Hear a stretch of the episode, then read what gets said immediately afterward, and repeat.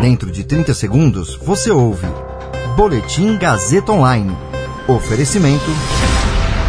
Se você tem muito o que dizer e quer escolher uma profissão para dar voz às suas ideias, a Faculdade Casper Libero é o seu lugar. Jornalismo, publicidade e propaganda, relações públicas, rádio, TV e internet. Todas as possibilidades abertas. Acesse casperlibero.edu.br e conheça as infinitas rotas que o mundo da comunicação oferece.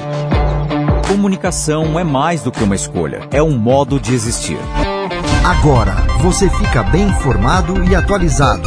Está no ar o Boletim Gazeta Online. Maioria do STF deve votar contra a ação de Bolsonaro e a favor de manter medidas restritivas de estados. Fiocruz confirma atraso no envio de vacinas da Índia para o Brasil. Eu sou Caio Melo e você ouve agora o Boletim Gazeta Online.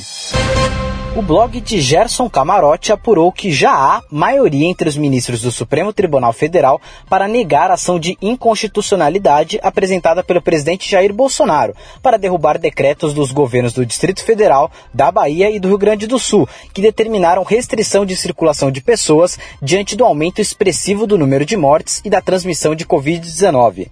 Ao que tudo indica, o Supremo vai seguir a jurisprudência decidida no ano passado, de autonomia de estados e municípios para o enfrentamento da pandemia.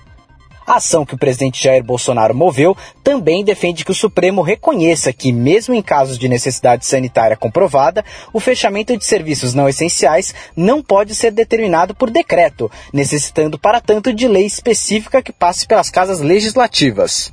O relator da ação deve ser definido hoje ou amanhã, Ministros defendem que, por se tratar de uma peça movida pelo presidente da República, a discussão seja feita no plenário da Corte.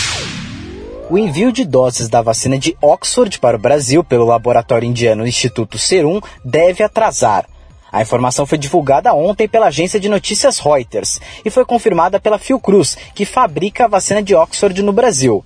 No caso das doses prontas vindas da Índia, a Fiocruz é responsável pelo recebimento e etiquetagem antes da distribuição. Em nota, o Ministério da Saúde afirmou que o cronograma de entregas de doses enviados pelos laboratórios fabricantes para o Ministério pode sofrer constantes alterações, de acordo com a produção dos insumos. Segundo a Reuters, entre os motivos do atraso estão a grande demanda interna por vacinas e o desejo da Índia de acelerar a imunização de sua população. Em contrapartida, ontem o Ministério da Saúde recebeu pouco mais de um milhão de doses da vacina de Oxford pelo COVAX Facility, é o primeiro lote entregue ao governo brasileiro pela aliança global criada pela Organização Mundial da Saúde. O governo espera mais 1,9 milhão de vacinas até o fim de março e outras 6,1 milhões de doses até maio.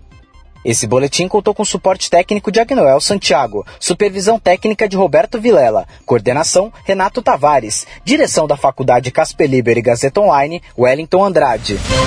Você ouviu Boletim Gazeta Online para saber mais, acesse radiogazetaonline.com.br.